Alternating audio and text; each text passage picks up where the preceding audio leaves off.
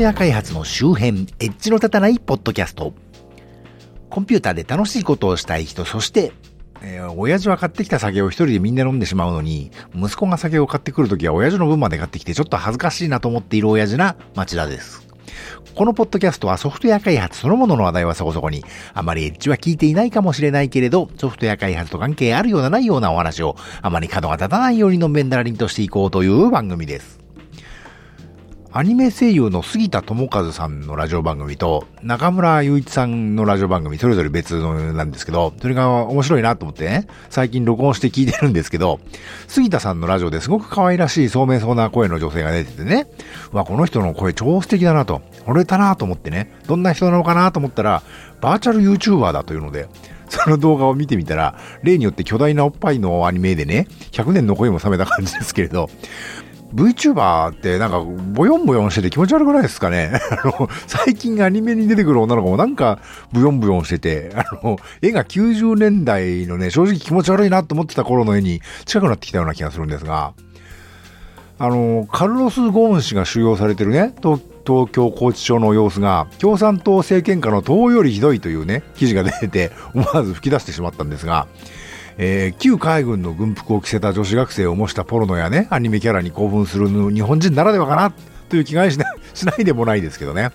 なんでこんな話をし始めたのかというと、本当はね、年末だし今年面白かったアニメの話でもしようかなと思ってたんですよ。でそもそも私は2011年震災の年にたまたま次男が NHKE テレで見ていた日常というアニメがあまりに面白いなと思ってそこから今の深夜アニメと言われるアニメにハマったんですけど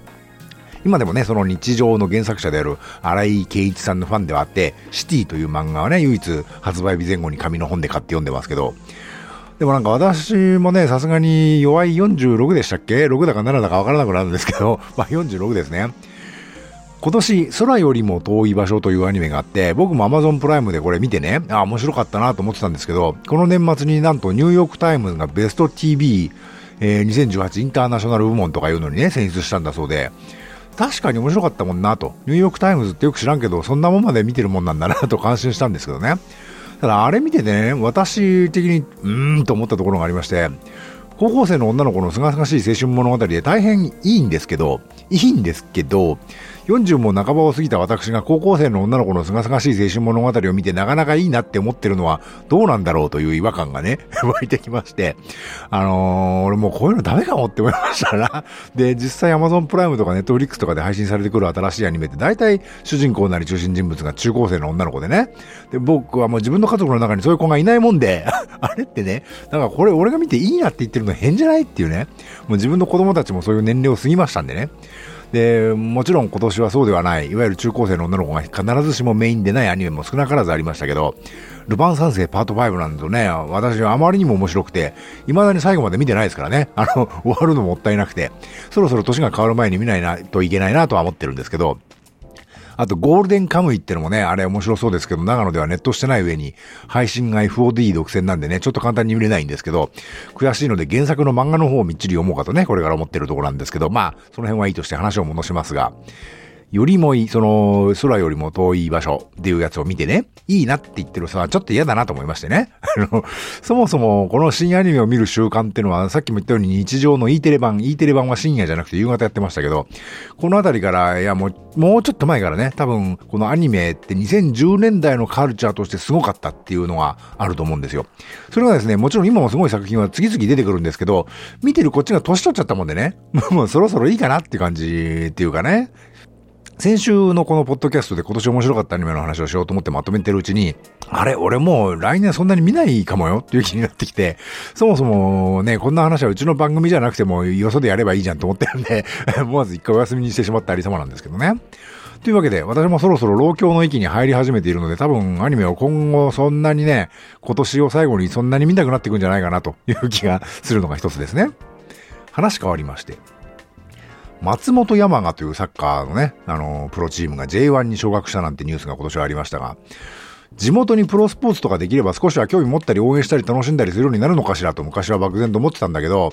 実際プロバスケのチームとか地元にね、いつの間にかできてましてね、隣の市には野球とかサッカーとかもあって、で、実は知らないうちに自分の住んでる市にもサッカーチームもあったらしいんだけど、全く興味が湧かないどころか、むしろかえってそういうのがあるんだって知れば知るほどね、ああ、そういうのはいいやって気分になったので、うーんとよく考えて、つまり、あんまり地元とか地域のためになることをしなければって考えるのはね、僕には向いてないなって改めて思うようになりましたね。あもちろんそうしてる方は素晴らしいんじゃないかと思いますよ。でも私とはちょっと関係ないかなっていうね。なので、長野県初とかはね、もういいんじゃないかと。この番組も最初の頃は長野県初ポッドキャストとか言ってて、まあ、単にちょっと印象に残るようにキャラ付けをしようと思っただけでね、別に長野県を盛り上げようなんて、ダセいこと言う気はなかったんで、まあ、それはもういいかなって感じですね。そしてまた話は変わりまして、最近しつこく言ってますけど、あの、ラジオ番組の菊池成吉の粋な夜電波が終わるというのがですね、これも震災の年の2011年に始まって今年の年末、まあ来週でね、終わるんですけど、私にとってはこの番組が2010年代のね、カルチャーが終わるっていう感覚がものすごくありましてね。黙ってロハで聞いてれば結構な面白い音楽が紹介されて、それ紹介されてたのを俺聞くと、あ、俺結構な音楽通じゃないみたいな気分になれた というね、そういう番組だったんですけど、ロハでね、はい、そうな気分が手に入るっていうんですか、2010年代っぽくない言葉遣いだった気はしますけどね、今。で、前回言ったように今私だいぶ Spotify を駆使していろいろ音楽発掘するのが楽しくて仕方ないありさまでしてね。例えばシャンソンのフランスギャルとかね、ギャルっつってもこの方、今年70歳で亡くなったおばあちゃんなんですけど、そのおばあちゃんのギャルの時はね、ちょっとびっくりするぐらい可愛い方で、これでもね、あの、よくよく聞いてたら、あれ今年やってたヒソネとマソタンってアニメのエンド曲として使われてたやつだな、なんてね、最近思い出したりしてね、またアニメかいって感じですけど、あと南米の女性歌手がいいですね、メキシコの、えー、ナタリア・ラフォルカデさんという方、あとスペインのソフィア・エラさんという方、どちらも歌もいいし、ルックスもいいしね、あの、いわゆる若くてエロい感じというか、韓流アイドルみたいなのは、おじさん見てるこっちが恥ずかしくなっちゃう的なところがあるんですけど、まあそういうんじゃなくて落ち着いた美人でいいなと思いましてね。で、まあ、そういうのを掘り返してなんかいると、まあ SNS なんかでやってる場合じゃないっていうかね、時間が足んないわけですわ。で、前からもう SNS は良くない的なことを私この番組で言ってましたけど、まあ SNS は酒やタバコみたいなもんでね、なかなかビシッとやめられないところがあるんですけど、これで本当にあんまり使わなくなるなって感じがふつとしていますね。あと今年はっきり思ったんですけど、あの、ソフトウェア開発者のコミュニティって本当に必要かってことですね。あの、僕 IT 勉強会っていうのはそもそもアウトプットというか、表現というとおこがましいですけど、パフォーマンスの場だと思ってたんですけど、どうもそうじゃなくて親睦会という考え方の方が最近主流になってきちゃってるみたいでね。特に確か今年だったと思うんですけどね、ある勉強会に参加したらお若い方がコミュニティを活性化させないと地方でやっていけないと、ものすごい勢いでおっしゃられて、ああ、これもう俺全然参加できないなって思ったんですね。もう、だってこれ、都会しか見てないじゃんって話だと思うんですけど、地元のやつはなんだかんだね、あの、ふっと気がつくと最終学歴で区別されることにたびたび気がついてね、正直あると思いましたけど、さすが田舎というかね、あの、工業高校でですいませんって感じなんですけど、まあ、ご当人たちは自覚ないみたいでしたけどね。で、さっきも言ったように私は随分地域を活性化させたいみたいなね、気持ちはもうすっかりないんで、あの、じゃあどうなんかと。最近地方 IT エンジニアのあの、アドベントカレンダーみたいなのを見てたらね、リモートワークの話題がいくつも出てたりして、あとツイッターだったかな、地方在住でリモートワークの転職希望ですみたいなのがね、結構拡散されてたりしてね、あ、もうこの職業の仕事は都会にしかねえってことをみんな認めちゃったなと思って。まあ、私は全然そんなこと思ってなくてね。じゃあ私がどういう思ってんだとか、どういう取り組みをしてんだとかいうのは私の勤務先のブログの方にちょぼちょぼ書いてるんでね。まあ、ここで詳細に演説するのは今日はやめときますけどね。で、ちょっともう開発者コミュニティには参加したくないなと、むしろうざり感出てきたなと。いうわけで、私的には IT 勉強会も今年終わったものという認識でございましてね。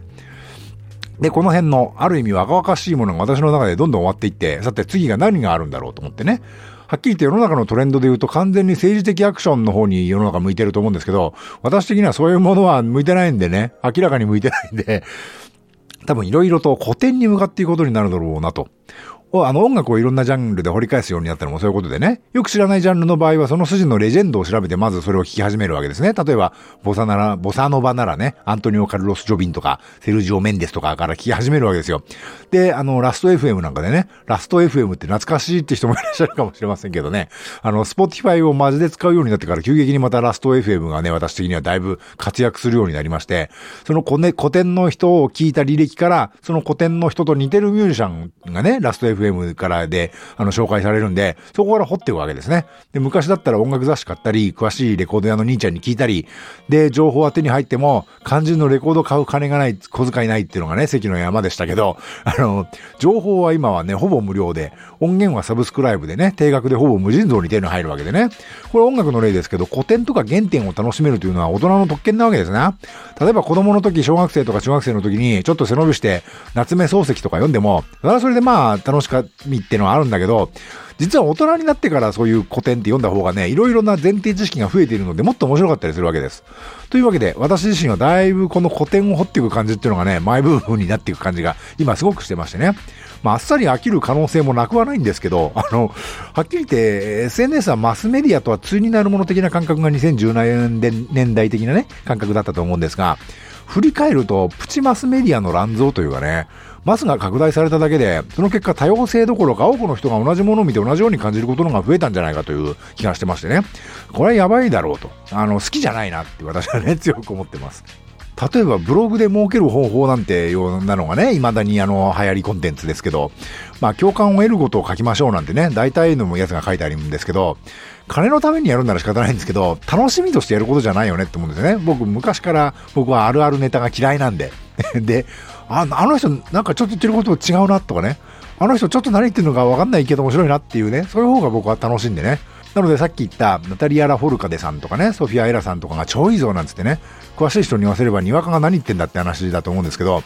ちょっとざっと見回して近所でそんなこと言ってる人あんまりいないわけでね、あの人何言ってんだっていうね、そういう感覚をですね、今後強化していきたいなというのがね、これからの私の方向性だなというふうに思っている2018年の終わりなのでした。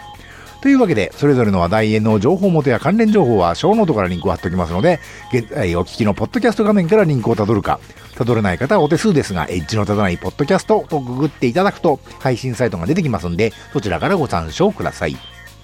できればスマートフォンのポッドキャスト機能やポッドキャストアプリに本番組をご登録いただくか、Spotify でお気に入りにしていただくと更新があることに通知されたりダウンロードされたりするようになるので、お勧めいたしますよ。それぞれのサービスの検索窓に、エッジのタタ、エッジがカタカナでのタタをひらがなで入力すると出てきますんで、えー、それを選んで購読なり、ハートマークをクリックなりしてください。それでは今回はここまで。ではまた。